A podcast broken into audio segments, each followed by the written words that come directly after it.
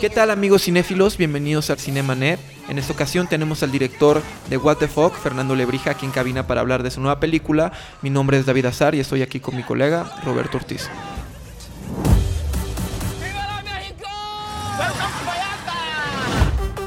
El cine se ve, pero también se escucha. Se vive, se percibe, se comparte. Cinemanet comienza. Carlos del Río y Roberto Ortiz en cabina.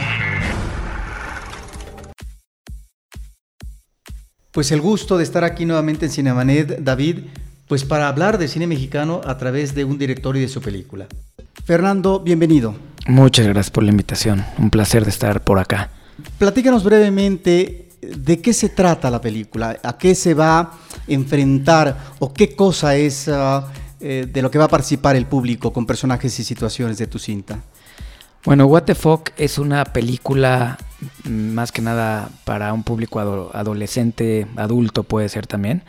Y básicamente la historia es de dos chicos americanos, uno se llama Logan, que es un DJ, bueno, un DJ en su cuarto, y es un chavo introvertido que tiene sueños de enamorarse y de, y de ser DJ. Y su mejor amigo que se llama Blake, que es el mismísimo demonio, que es la mala influencia de su amigo, el que siempre lo está empujando a hacer cosas que no debe. Y están en una situación que están a punto de graduarse de prepa para ya entrar a carrera y están en su último spring break.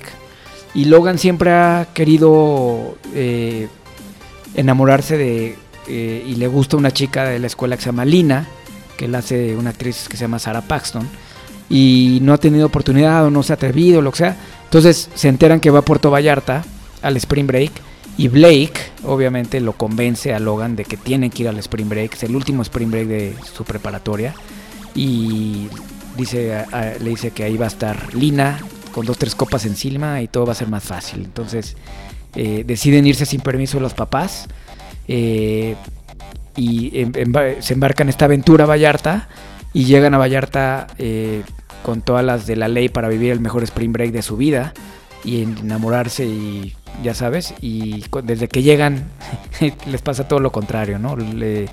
Eh, es una, se, se, embarcan en una aventura muy distinta, el spring break como que se queda por allá y Lina no es la chica que ellos esperaban y Logan se enamora de otra chica que tampoco era la que él se esperaba y, y es una aventura donde el personaje principal que es Logan aprende, no tiene un arco dramático interesante, eh, aprende a ser él, a, decidir qué quiere hacer de su vida, que si quiere ser DJ lo va a hacer con todo, ¿no? Y se enamora como él siempre lo quiso, no de Lina, pero de la otra, de Gaby. Y, cuando regresa a Estados Unidos, después de ese viaje, regresa como otro, siendo otra, alguien. Es ese fin de semana, cuando eres adolescente, que algo hace clic en ti, que como que ves el panorama más claro y como que ves la, el, ahora sí que el camino que debes de seguir y dices, quiero ser esto y lo voy a lograr y me voy a aventar con todo, ¿no? Y de eso trata la película más o menos. Ahora hay que advertir al público que estamos ante una comedia, una comedia que sigue ciertas convenciones del género, efectivamente, yo diría que es una película de crecimiento eh, personal, individual, eh, a partir de este arco eh, que tú manejas de tu personaje y que en ese sentido hay una búsqueda y por lo tanto una respuesta que encuentra en ese contexto. ¿Cómo es que a partir de tu guion manejas esta realidad personal de ellos en un contexto como el estadounidense y en otro totalmente diferente, que efectivamente es un destino turístico que en principio eh, puede ser muy atractivo, pero que finalmente va a revolucionar a estos dos personajes, los va a cambiar y los va a meter en camisa de once varas inclusive a partir de las aventuras que van a asumir. Sí, pues es, eh, es todos los americanos viven el Spring Break en México, les gusta venir mucho a nuestro país, ¿por qué? En primer lugar porque a los 18 años allá no los dejan tomar y acá sí.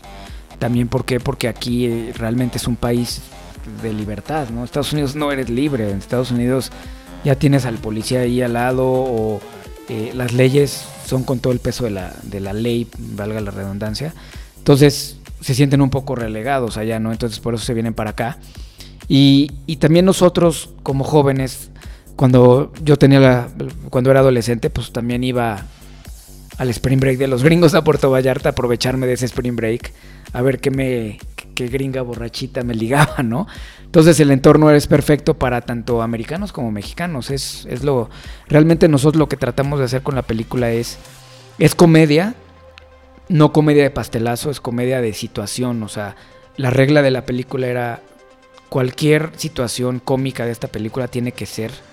Te tienes que reír porque les pasa una situación eh, en la que se meten ellos de 11 varas o que le pasó a alguna persona que conoces o que alguien en el cine va a decir, ah, eso le pasó a mi amigo y eso le puede pasar. Esa era la regla, ¿no? Que sea que fuera una comedia de, basada en realidades, que te identificaras con ella, ¿me explico? Ahora, en términos genéricos encontramos personajes que obedecen, como eh, lo vemos en el cine hollywoodense, a estereotipos y que en ese sentido encontramos figuras em, que están ahí instaladas tanto en el caso de los chicos que vienen de Estados Unidos como un personaje eh, importante en la narración eh, interpretado por Silverio Palacios, que es el mexicano, el mexicano simpático, a lo mejor un tanto marrullero, pero que finalmente se va a tornar solidario con los dos personajes. ¿Cómo lograr desde tu esquema de guion el que eh, estos personajes eh, no queden nada más en el estereotipo, sino que finalmente brinden algo que va más allá a partir de situaciones dramáticas que van viviendo los personajes.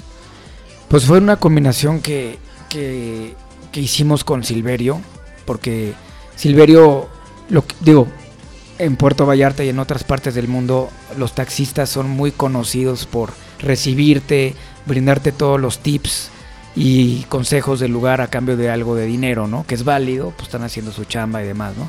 Nada más que en este caso, pues Silverio, bueno, Chuy, como que le caen bien los chavos y quiere ayudarlos y también el personaje del malo, que es un ruso, que es Jordi Moya, pues no le cae bien a Chuy, como que tuvieron un conflicto anterior. Entonces eso hace también que Chuy tenga una venganza personal hacia el malo y de paso le ayuda a los personajes principales que son estos chicos, ¿no? Y, tienen una empatía los, los tres porque se vuelven como los primos, porque Chuy tiene primos por todo Puerto Vallarta y así es su personaje, y los chicos se vuelven como parte de esa familia de Chuy, ¿no? Y, este, y es un personaje muy real, o sea, yo basé a Chuy, por ejemplo, en un, en un taxista que yo conocí en Cartagena, Colombia, cuando fui al festival de cine presentando mi película anterior eh, me recibió un taxista igual, ¿no? Y pues, me causó mucha extrañez. Y ya, pues como que no lo peleé y me dio su tarjeta y demás, ¿no? Y después, una segunda noche que no pasaban taxis, no sabíamos, se nos ocurrió sacar la tarjeta de este personaje, le hablamos, vino por nosotros, porque también pues, venimos con esa mentalidad, ¿no? Este nos va a marrullar, ¿no? Y se va a aprovechar. Porque nos, digo, conocemos nuestra cultura mexicana y así sucede, ¿no? Entonces, cuando llegó este chico por nosotros, no nos quería marrullar, quería ayudarnos y quería atendernos, ¿no? De hecho, él nos metía a los antros, él nos conseguía las chavas en los antros y se me quedó muy grabado el tipo. Él nos llevó al aeropuerto y se despidió de nosotros como si fuéramos familia, ¿me entiendes? Se me hizo un muy buen detalle. Obviamente, no sé si era su, su modus operandi porque se ganó una muy buena propina de nosotros, pero como que ese elemento se lo puse a Chuy, ¿no? Y me latió hacerlo. Aparte el taxista este de, Colombia era tenía primos por todos lados. Ah, están también dentro de la convención genérica situaciones de un mundo real, ¿sí? que si bien es cierto quedan tipificadas como comedia, están ahí latentes como eh, la delincuencia organizada, eh, el consumo de la droga y el alcohol, eh, la fiesta al por mayor o la prostitución. Claro. Sí, son cosas que te topas en este, en este tipo de, de. que existen en todos lados, ¿no? Pero sobre todo también en estos destinos. Mucha gente también va a eso, ¿no? Y, y más los Spring Breakers. Ahora, tratamos de alejarnos de las drogas lo más posible. Si te fijas, no hay drogas este 100% ahí. Eh, no ves un churro de marihuana o una pastilla de éxtasis o una línea de cocaína o algo así como que las drogas son diferentes, ¿no? O sea, me refiero a no diferentes, o sea, las usan para timarlos o para sacarles algo, ¿no? Pero no es como consumo de relajo y eso, ¿no? Como te digo, como te decía hace rato, esta peli se hizo en conjunto con el gobierno de Puerto Vallarta y de Jalisco y aunque sí no no este no quisimos solamente retratar el Vallarta mágico todo bonito y demás, si nos metimos un poco al submundo, pues tampoco queríamos hacer un una peli como los Spring, eh, Spring Breakers que hizo este director eh, exacto que hizo en que se hiciera una sátira completamente para el Spring Break no en este caso nosotros usamos el Spring Break solamente como el pretexto para el viaje pero la peli no es de Spring Break es de otra cosa. Entonces ¿sí me explico por eso. Bueno pues teniendo en cuenta que este es su segundo largometraje eh, que me gustaría que nos hablaras sobre esta decisión que tomaste ahora muy diferente de un drama a una comedia y sin embargo esos toques que tienen de similares, ese amar a morir con, con What the Fuck, por ejemplo, pues tienes la playa como locación, este, el amor podría decirse que es como que un, un incentivo para la aventura en los protagonistas, y este, pues sí, o sea que, bueno, aquí haces un salto igual al idioma en inglés. este, ¿Qué tantas características aquí tienes de nuevo que no tenías en Amar a Morir y cómo puedes comparar los trabajos? Bueno, la primera es la comedia. Porque, porque ¿cómo se llama? Porque Amar a Morir era un completo drama romántico con acción. Esta es una comedia con un toque de drama y romance, como acabas de decirlo. Y es mi primera incursión en, la lengua eh, en inglés. Y decidí hacerlo porque, pues es que mira, depende del ánimo que traigas, ¿no? Y yo también me gusta retarme a mí mismo y, la comedia es bien difícil y nunca lo había realmente hecho como, nunca me había involucrado en eso y dije, ¿por qué no vamos a hacerlo? O sea, me metí en camisa de once varas yo, comedia, eh, dos idiomas, eh, perros, niños, gallos de pelea, o sea, todo lo que no debes de hacer en una película lo hice en una acción. Entonces, en coche. Exactamente. Entonces, fue un reto realmente para mí hacer la película y, lo puedo hacer ahorita, ¿no? O sea, más adelante a lo mejor ya no. Y en este caso sí lo podía hacer y podía salirme una porquería o no, o la gente que vio a Mara Morir iba a decir, ¿qué hizo este loco ahora? porque ese cambio de género? Como mis agentes en Los Ángeles están como, no entienden. Y, a mí no me importa porque yo no, me, no, quiero ser un director que me encasillen en un género. O sea, yo, a mí me gusta el cine, soy, por eso hago cine, y me gustan varios géneros. ¿Y por qué no hacerlos como director? Yo sé que puedo hacer uno que otro género y, y, y por eso decidí hacer esto, sobre todo como una, un reto personal. ¿Me explico? De todo, me puse, me metí a la camisa de once varas que dices. Estamos ante una apuesta comercial y que en el caso del cine mexicano hemos visto muy buenos resultados, ¿no? Que efectivamente incursionan en la vertiente genérica y sobre todo la comedia. Eh, películas recientes con muy buenos resultados es Nosotros los Nobles, eh, Nos aceptan devoluciones. Y ahora esta cinta, platícanos porque creo que es un proyecto ambicioso en términos uh, de ubicación de locación de búsqueda de financiamiento también, pero también en cuanto al número de copias eh, que se presentan en el mercado inmediato en su estreno, pues estamos ante un proyecto diferente al de otras películas mexicanas que son más modestas en su lanzamiento. Sí, yo creo que a la hora de hacer comedia, eh, tener un distribuidor como Videocine detrás, con el apoyo mediático que tienen por Televisa obviamente, este, hacerle en inglés, eh, pues como que era natural, ¿no? Que, se lanzara de, ese tamaño, aunque ya no es tan grande 400 copias en México, ¿estás de acuerdo? O sea, ya las películas como No se aceptan devoluciones las lanzaron en mil y cacho de salas, ahora Compadres también en 1200 salas, Los Nobles empezó con 450, pues las treparon a 800, entonces ya el 400 creo que es un, un lanzamiento mediano, y sobre todo esta película, What the Fuck, es una película de nicho, porque va para los jóvenes, o sea, no es una película familiar, no puedes, no puedes tener público de 10 a 60 o 70 años como Los Nobles, ¿no? Esta película realmente va dirigida a los chavos de 15 a 25 años, ¿no? pasados de esa edad la pueden ver y algunos la van a disfrutar, pero otros no. Entonces esa lo hace, lo hace un proyecto más arriesgado. Y, fue un proyecto muy arriesgado desde el principio, desde que se unió el cast que tenemos, desde que involucramos a los DJs que tenemos, desde que se combinó el humor gringo con el humor mexicano. O sea, todo fue todo un reto, ¿no? Y, yo personalmente, yo dije, como, como cuando hice Amar a Morir, yo dije, si no hago llorar a una mujer en esta película, fracasé. Gracias a Dios sí, la, sí pasó. Y lo mismo dije aquí, si no se ríe alguien una vez, así a pulmón, también fracasamos y sí se ríe la gente en dos, tres ocasiones a pulmón. Entonces, yo me siento muy satisfecho con el proyecto. Es una comedia americana hecha con manos mexicanas, en una locación espectacular mexicana. Y, y creo que tiene, es una película como un American Pie, como un Proyecto X. Tiene esa manufactura y tiene esa, ese tipo de, de, de historia, ¿no? Sobre la locación. No, y- no inventando el hilo negro, es, Sí. tiene muchos estereotipos, tiene muchos clichés, porque así es este tipo de película. Créeme que sabía que no me iba a ganar un Oscar, ¿no? Yo estaba feliz con unas palomitas doradas de mejor beso, mejor persecución de encuerados o algo así. Eso era lo que le tirábamos a hacer en esta ocasión, ¿no? Dime si me equivoco, pero hay una película emblemática eh, estadounidense eh, que filma John Huston, si no me equivoco, La Noche de la Iguana, Sí. enteramente en Puerto Vallarta hace ya varias décadas. Todavía Puerto Vallarta era un pueblo, ¿sí? Y, y se- y se, y se convierte como en un escenario de destino turístico internacional eh, en torno a, a las cosas que se vieron eh, alrededor de la película o la película en sí misma. Y ahora vemos una película que prácticamente no es que sea un retrato documental de Puerto Vallarta, pero es impresionante la cantidad de locaciones, tanto como de playa, como de calles, como de lugares, como de espacios, y que en ese sentido, bueno, muy seguramente quedará para la historia de Puerto Vallarta de una película que prácticamente la mayor parte de sus locaciones naturales e interiores son en Puerto Vallarta.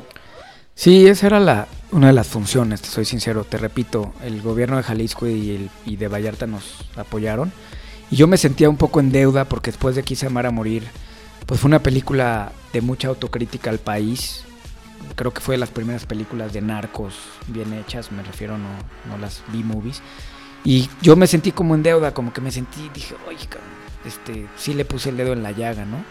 Entonces yo quería hacer esta película un poco más... eh, pro México, mo- mostrando un destino como estos. Aparte también fue la- el, el trato que tuve con el, el presidente municipal de esa época, era un chavo de 29 años, ¿no? Entonces me, me dio mucha libertad, pero a la vez también yo me sentía con responsabilidad de hacer algo bueno para, para México y para el Estado, ¿no? Porque cualquier per- persona extranjera que ve esta película está buqueando, está reservando su vuelo a Vallarta el próximo día, ¿me entiendes? Y esa es una de las finalidades que queríamos también hacer, ¿no?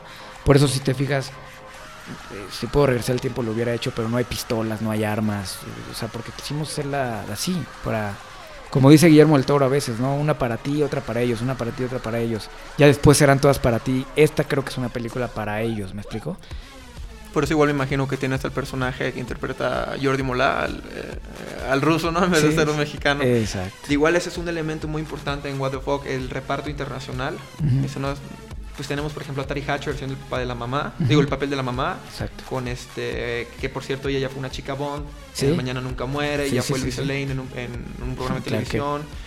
También tienes a los dos protagonistas, este, este que viene en la serie de televisión de Ned, el manual de supervivencia de Ned. Exacto. Silverio Palacios, que también es la segunda vez que, con- que colaboras con él, exacto. este, en papeles muy estereotipados. ¿Qué nos puedes decir de este salto igual de tener a tantas estrellas? Este, bueno, tener un, un super reparto mexicano en Amar a Morir y esta vez lo combinas igual con un reparto internacional. Pues fue todo. eh, el guion empezó a, a generar expectativa en Estados Unidos y eh, una de las razones también por las que quise hacer la película en inglés es que con Amar a Morir sufrimos la influenza. Nos pegó la influenza a nosotros. ¿Cuándo me iba a imaginar eso, no? Y la peli iba muy bien y tú sabes, hacer una película es complicadísimo y son años de trabajo y demás. Entonces como que quedas dolido, ¿no? Dices, tanto trabajo y me pega la influenza y es una peli mexicana en español y no la puedo vender en otros países y quedo mal con los inversionistas. Digo, quedo mal, pero no porque no fue mi culpa, yo que iba a tener la culpa que llegara la influenza. Entonces, como que se me quedó ese, eso de chip en la cabeza y dije, bueno, vamos a hacer una pelea ahora en inglés. Porque si nos agarra la influenza otra vez, entonces la podemos vender en otros países. Y es lo que está sucediendo con esta película. Entonces, así armamos el guion. Porque al principio, déjame te confieso que los dos protagonistas iban a ser dos mexicanos que iban al Spring Break americano, a aprovecharse de ello. Que es medio mi historia, ¿no? O sea, yo hacía eso. Cuando vivía en Guadalajara iba a Puerto Vallarta a hacer eso, ¿no? Y vaya que había anécdotas y la pasábamos muy bien. Pero decidimos cambiar el sistema porque una, Puerto Vallarta es una locación internacional y se habla el idioma, todo el mundo habla inglés en Puerto Vallarta. Y también por eso que te acabo de decir, para poder comercializar la peli en otros países. Por si algo pasaba en México, que no fuera el único país donde puedes tener tus ingresos, ¿no? Porque una peli mexicana, el 80% de los ingresos, o 85% son de aquí. Y, y- y en una peli como esta, solamente el 10% es de aquí y lo demás puede venderse en otros países. Entonces, a eso empezamos a sumarle a eh, actores internacionales y empezaron a caernos eh, como el cielo. Digo, hicimos un casting con unas directoras de casting muy importantes en Estados Unidos. Eh, Anna, Anne McCarthy y, este, y son las que hacen The Fast and the Furious y todo ese tipo de películas. Entonces nos acercaron a buenos actores. De ahí sacamos a Devon y a, y a Sean, que son los protagonistas, que hacen muy buena química, yo creo. Y de ahí se nos empezaron a unir más, más actores como Camila Bell. Sarah Paxton también fue eh, parte del casting. O sea, fue la mejor borracha de todas, entonces esa la escogimos. Sí, exacto. Y, y Terry Hatcher, por ejemplo, nos cayó también porque nos tocó suerte. Iba saliendo de Esposas Desesperadas, quería hacer cine independiente, quería volver a vivir esa, ese rollo y le cayó el guion porque la agencia que la representa a ella es la misma que representa a Camila Bell, a Sarah Paxton, a Devon. Entonces los agentes dijeron, oye, hay un papel para, para estas actrices del tipo de Terry Hatcher, me las enseñan y yo veo a Terry Hatcher y le dije, ¿esta? ¿Cómo? ¿A poco la quiere hacer? Sí. No, pues esta, pero ya, fírmela. Y Terry Hatcher nos dijo, platicó conmigo y me dijo, oye, me encantaría tener a John Michael Higgins de esposo. Y dije, pero ¿cómo va? Hay que hablarle ahorita. Y le habló ahí y, John Michael Higgins dijo, va, increíble. Y fue la mejor elección. Y, y, fue el guion. El guion lo, lo coescribí con un cuate muy emblemático de, Pues él fue el que inventó a los nerds, la verdad. Miguel, Miguel Tejada Flores es un americano que tenga nombre latino. Que fue el que creó La revancha de los nerds, esa película clásica de varias. Eh, y de ahí se siguió con Friday, no sé si vieron Friday Night. También hizo Friday Night y después fue de los escritores también del Rey León. Entonces es un escritor muy interesante, ¿no? Y es, es, un, es, un, es un adolescente atrapado en un cuerpo de un señor de 60 años. Es el, es el más adolescente de todos, créeme. Y fue muy interesante el guion porque fuimos a vivir a Puerto Vallarta, bueno, a Guadalajara, nos fuimos casi un año. Miguel vivió conmigo casi un año y, oye, que peleas de gallos, no las conozco. Súbete al coche y nos vamos ahorita a Vallarta. ¿A qué hora son las peleas de gallo? El sábado va y las veíamos. Entonces fue un guion muy orgánico en ese sentido. O sea, realmente estudiamos muy bien la locación, estuvimos ahí, fuimos a la zona roja, todo eso. Y bueno, ya estoy hablando de más, pero, pero así se empezó a conformar el, el, casting. Los actores mexicanos, como lo bien dice Silverio, ya había trabajado conmigo. Quería que trabajara conmigo, pero en un papel más grande y Chuy era ideal para él. Y Chema Torre y Héctor Jiménez y eh, Carla Sosa tuvo un papelito y nos abandonó la película, la verdad. Se volvió famosa y ya no pudimos tenerla. Y Sofía Cisniega y eso, pues fue más que nada de gente que yo conocía que le veía el perfil para hacer ese personaje y le llamaba directamente, venme, vente un día a Vallarta y hazme un cameo o algo así, ¿no? Y el ingrediente de la música, que es súper importante en esta película, que fue toda una búsqueda de DJs Sí, sobre eso háblanos porque pareciera que es un homenaje a grandes figuras en este terreno. Sí, eh, mira, yo soy muy musical y sobre todo la música electrónica me gusta desde hace tiempo, ¿no? Y la llevo siguiendo desde hace muchos años. Y uno de los socios de la película americano, el socio americano que se llama Andy Boyeri, uno de sus negocios principales es, tiene una agencia de viajes especializada en traer Spring Breakers a México, sobre todo a Puerto Vallarta. Y también trae a graduaciones en verano y así. Pero gracias a eso me pude colar muy bien al mundo del Spring Break para hacer research y todo eso. Entonces, al yo transmitirle mi rollo de la música, se le ocurrió hacer eh, durante el Spring Break, que es todo marzo, hacer un festival musical que se llamaba Electro Beach, Puerto Vallarta, y trajo a todos estos DJs cuando yo estaba escribiendo el guion. Entonces, trajo, o sea, eh, eh, fue el del 2011 o 2012, no me acuerdo, pero trajo a Calvin Harris, a Tiesto, a Steve Aoki, a Nervo, a Paul Oakenfold, a todos estos megadillas que ahorita no los podía llevar nunca porque cuestan cinco veces más, ¿no? Estamos hablando de hace cinco años. Y a mí me dio la oportunidad de yo ir a los conciertos o hablar con ellos antes de empezar el concierto o a terminar el concierto y convencerlos de que entraran a la película. Y convencí a Paul Oakenfold, que es una leyenda, es de los íconos de la música electrónica y a Steve Aoki, que es de los nuevos DJs que están muy comerciales, que están fuertísimos en el mundo. Y a raíz de eso, el, supervisor musical de la película, el que se encarga de la música de la película conmigo, se le ocurrió contactar a la disquera principal de música electrónica que se llama Ultra Records. Y ellos tenían a toda esta cartera de DJs. Entonces nos dijeron, nos interesa la película, nosotros nos encargamos del soundtrack, somos socios eh, y, y, aquí está nuestro repertorio. ¿Qué DJs quieren? No, pues queremos a este. No, ese no puede, bueno, a este. Y así conseguimos a bajar a Chris Lake y a Adrian Lux para que estuvieran también en la película, como a Yoki. Y ellos sacan el soundtrack de la peli y pues teníamos ahora sí que mucha música para escoger porque era un ingrediente muy importante, ¿no?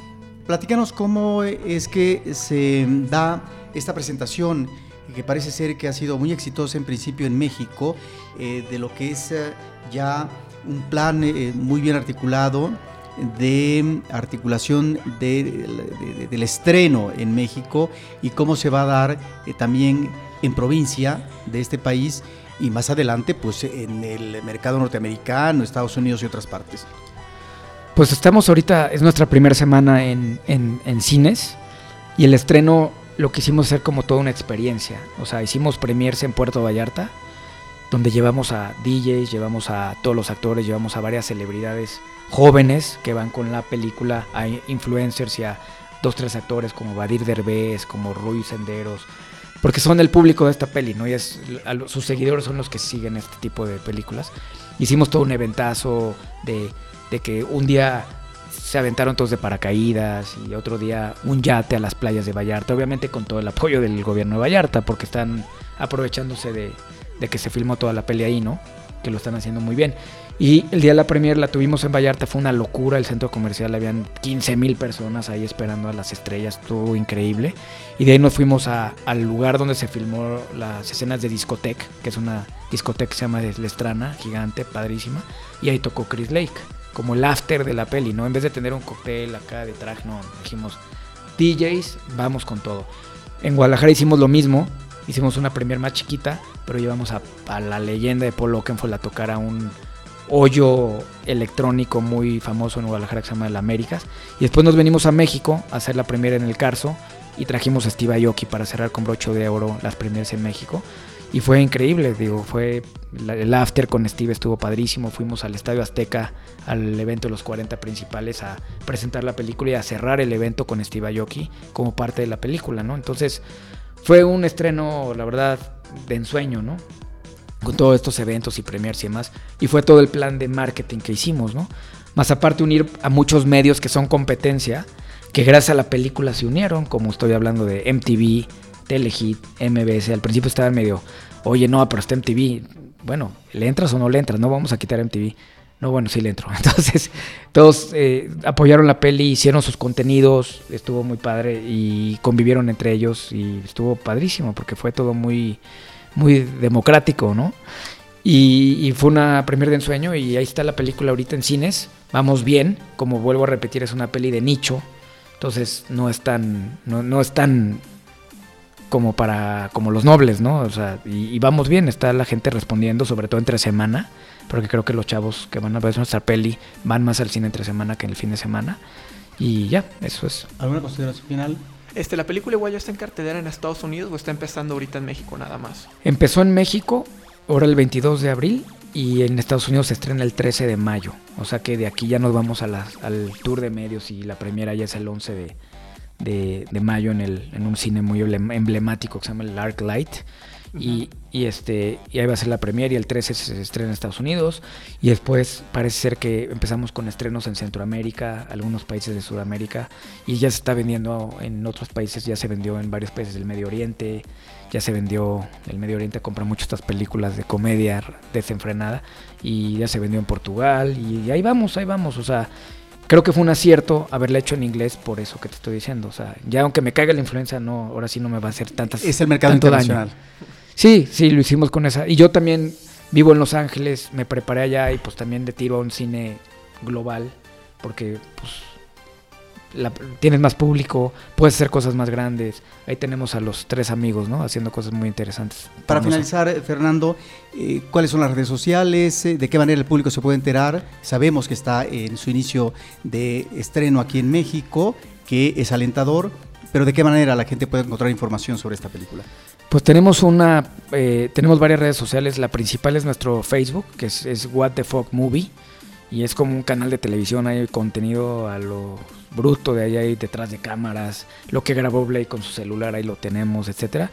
También tenemos Twitter que es también What the Fuck Movie, también Instagram que es What the Fuck Movie, y nuestra página web, ¿no? que es eh, www.whatthefuck.com. Fernando Levirja, te agradecemos que hayas venido a Cinemanet para platicarnos de tu película What the Fuck, que se está estrenando en estos días en la Ciudad de México. Mucha suerte y muchas gracias también a David Azar en este podcast, donde esperamos al público que escuche esta entrevista, que vaya a ver la película y que finalmente eh, disfrute de una comedia. Desde Cinemanet, desde estos micrófonos, Roberto Ortiz se despide. Agradecemos la colaboración de nuestra productora Paulina Villavicencio y eh, los invitamos para que en otra ocasión sigamos hablando de cine, cine y más cine.